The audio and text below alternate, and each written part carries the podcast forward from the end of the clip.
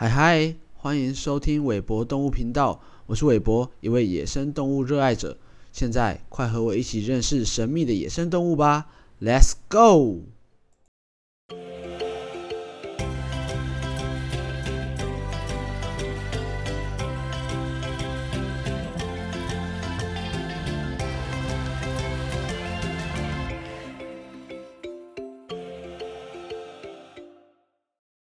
嗨嗨，欢迎来到韦博动物频道。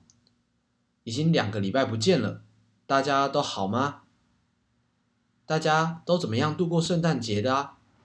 韦博在圣诞节时参加了一个夜里徒步朝圣的活动，大约全程二十公里。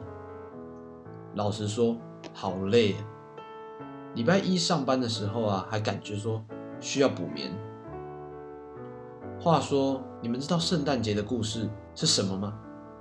绝对不是什么晚上睡前把袜子挂好在壁炉啊，然后赶快上床睡觉，圣诞老人会在袜子里放礼物的故事，而是两千多年前耶稣诞生在马槽里的故事哦。OK，我这不是什么宗教节目，所以有兴趣的话，可以到 Google 去了解一下。但还是祝大家。圣诞节快乐，还有新年快乐！即将迈入新的一年，也希望，呃，新的一年呢，韦博动物频道可以给大家更多、更棒的动物的知识。我马上进入今天的新闻播报。这次的新闻截取自《国家地理》杂志中文网，主题是海岸生物随塑胶垃圾漂流外海。学者忧新远洋部落成生态陷阱。根据一份发表在同材审查期刊《自然通讯》上的新研究，大量海洋塑胶垃圾已成为海洋生物的人工栖息地，甚至得以随洋流波迁海外。研究作者们观察漂浮的保特瓶、旧牙刷和纠结的渔网，发现海岸生物可能正在演变。更能适应塑胶上的生活。十年前，海洋研究人员认为海洋生物只适合在隐秘性高的海岸线生活，无法穿越开阔的大片海洋。然而，日本2011年的海啸将大约300种亚洲海岸生物耐随用且能漂浮的塑胶垃圾送到了北美海岸，推翻了这个说法。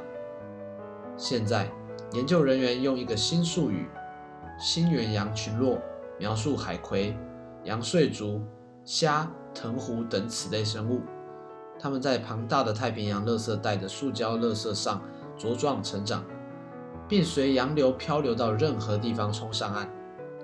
研究人员之一史密森尼环境研究中心的研究助理林希在一份新闻稿中表示：“海洋塑胶为海洋物种的生物地理学创造了许多可能。”大大超出我们过去所想象。生物在塑胶上建立族群，听起来像是海洋生物打败人类的励志故事，但事实并非如此。加拿大卑诗大学海洋生态毒理学和保育专家胡安·荷西阿拉瓦博士说：“外来物种进入脆弱的栖息地，可能会变得具有破坏力。新远洋群落是一个生态陷阱。”阿拉瓦说。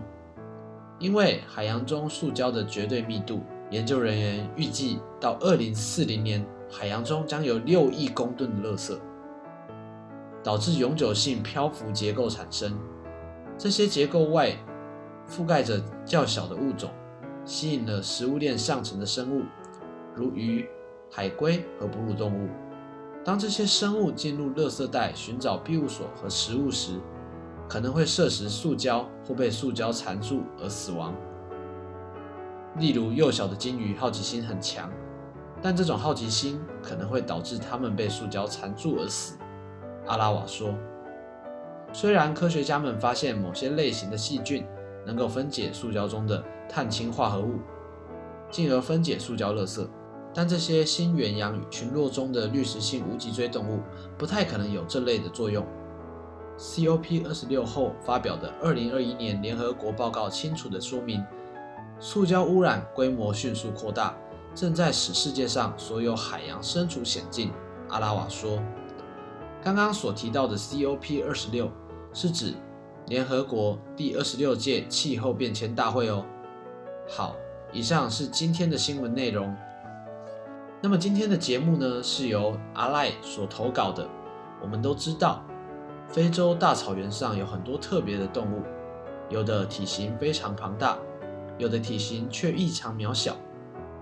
今天要介绍的动物长得很特别，它们虽然看起来可爱、呆呆的，但当你不小心惹到它时，韦伯只能祝你自求多福。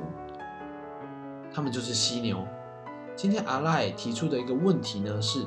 怎么样分辨黑犀牛与白犀牛？韦伯就先来介绍黑犀牛好了。如果黑犀牛是一种残杀人类的大怪兽，那么今天人类可以大肆庆祝过去几十年的丰功伟业，因为过去四十年人类成功消灭了地球上百分之九十六点五的黑犀牛。如果追溯六十年前的估计数字。人类更可能已成功消灭了百分之九十九点八的大怪兽，可是黑犀牛却只是一头素食动物。黑犀牛喜好单独行动，但带有子女或交配期间也会有结伴同行的。黑犀牛的视力十分的差，但听觉和嗅觉敏锐，还跟大象一样能嗅出水源的所在。黑犀牛脾气暴躁，在被几乎滥杀殆尽之前。被封为非洲五大危险动物之一，所以你想找头黑犀牛来试试危险的滋味，也真是谈何容易。雌性黑犀牛四到七岁开始可以交配，雄性则在七到十岁。它们的交配过程在动物界中算颇长的哦，有时可长达半小时，亦可能因此有人拿它们来做壮阳药。但是，微波局。强力的告诉大家，绝对事实不是这样子的。那么黑犀牛的怀孕期约十五个月，通常诞下一头四十公斤重的小犀牛。四十公斤，你没听错。小犀牛出生后三小时便会走路，之后二到四年一直伴随母亲左右。那么这是黑犀牛的部分。白犀牛呢，又称方吻犀，是现存体型最大的犀牛之一。分为北方白犀跟南方白犀两个亚种，分别产自非洲中部和南部的草原。一个常见的说法是，白犀牛的“白”字是来自荷兰语，意思是宽。最早移民非洲南部的欧洲殖民者荷兰人，将白犀牛用宽嘴唇这个特征来和尖嘴唇的黑犀牛做区分。之后，说英文的人将荷兰语的“宽”误视成为 “white”。就是“白”这个字，所以使得这个名字误导世人。事实上，荷兰语中也是用黑白来命名这两种犀牛，而且即使早期荷兰语文献中也从来没有“宽窄犀牛”这样的说法。还有说法是，白犀牛的白色是指它白色的脚或身上的白色干泥巴。那么从社会关系来看，白犀牛群居。一群可以有十几头犀牛，主要是由一头母犀牛和其他母白犀带着未成年的公白犀牛。成年的公白犀牛基本是独居，交配时公母犀牛会在一起两到三天，甚至几周。母白犀牛怀孕十六到十八周后产下小孩，每胎会产下一个孩子。宝宝断奶的时间从两个月到一年不等。那么问题来了，我们如何？快、很准辨别两种犀牛呢？第一种，体型，我们用体型来区别。相较于黑犀牛，很明显，白犀牛的体型就要大出一截。事实上，白犀牛就是世界上现存体型最大的犀牛种。第二，刃嘴，它们的嘴巴不一样。白犀牛又称方吻犀，它们的上唇平而宽，呈现方形。是两种犀牛之间区别最大的地方。黑犀牛又叫尖吻犀，上唇呈三角形，且具卷绕性。这样造型的嘴巴可以用来取食树皮、嫩叶等等。第三，认知式。白犀牛的头比例更长，整部更向后倾，所以永远是低头族的样子。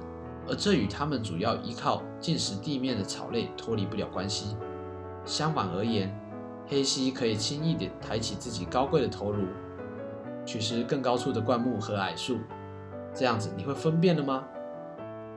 然而，其实全世界的犀牛都属于遭受生存危机的状态。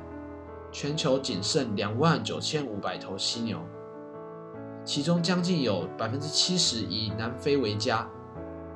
一八零零年代以前，非洲原有数十万头犀牛，后来日渐减少。犀牛广泛分布于两大洲，共有五种。白犀牛现于约两万四百头，黑犀牛约五千两百五十头，还有。印度犀牛、苏门答腊犀牛和爪哇犀牛。根据南非私人犀牛饲主协会的估计，南非有六千两百头犀牛掌握在私人手中，用于摄影、旅行、非法狩猎、生产犀牛角和繁殖等商业用途。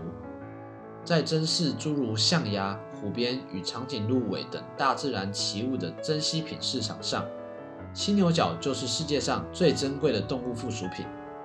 犀牛角和许多动物的角，包括牛角，是不一样的，并不是由骨头所组成，而是由人类的毛发和指甲里也有的角质蛋白组成。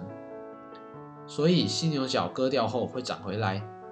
虽然贩卖犀牛角是非法行为，但在南非，只要有许可证就可以割取犀牛角。每隔一两年，南非的犀牛养殖者会用药标施打镇定剂。从每头犀牛上割下多达两公斤的角，通通存放在银行、保险库及其他安全场所，期待有朝一日能够合法贩卖。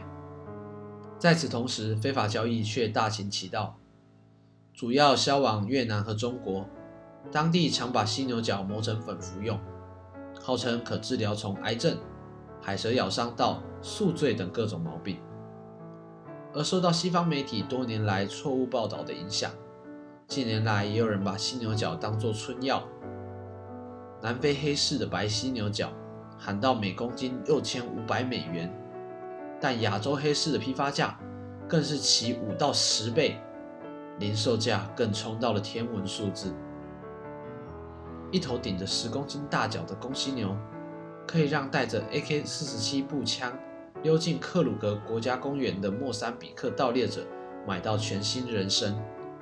但盗猎者本身也很可能会被提供他武器的人剥削，或者遭管理单位射杀。二零一零年至二零一五年间，就有五百名莫桑比克盗猎者在克鲁格国家公园内落此下场。过去十年间，盗猎犀牛已经达到规模惨重的地步。二零零七年，南非通报损失的犀牛只有十三头，二零零八年是八十三头。去年则是一千一百七十五头，在大约有九千头犀牛以之为家的克鲁格国家公园，盗猎者平均每天射杀两到三头。这样的杀戮并不仅限于非洲。今年四月，英国威廉王子夫妇造访印度卡奇兰加国家公园宣扬保育后，不过几小时，盗猎者就用 AK-47 步枪射杀了一头印度犀牛。犀牛受伤时不会吼叫，只会哀嚎。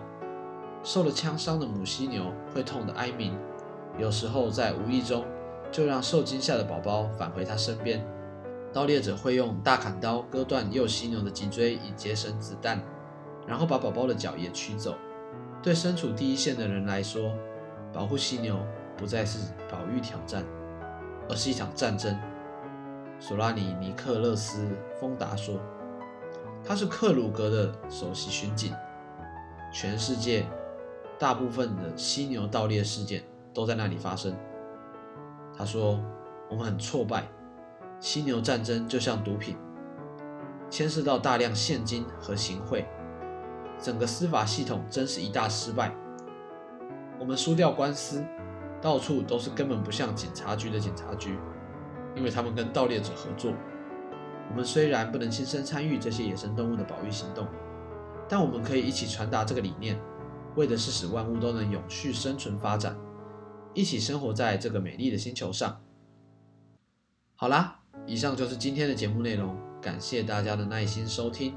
喜欢这个节目的你，请不要忘记按下订阅，也记得追踪韦博动物频道的 IG 及 FB 粉丝专业哦。最后，愿意支持这个节目及野生动物保育工作的朋友，欢迎透过介绍栏内的小额捐助连结支持韦博，韦博也将会将赞助金额的百分之四十捐助野生动物保育的有关公益团体哦。好，那我们下周见喽，拜拜。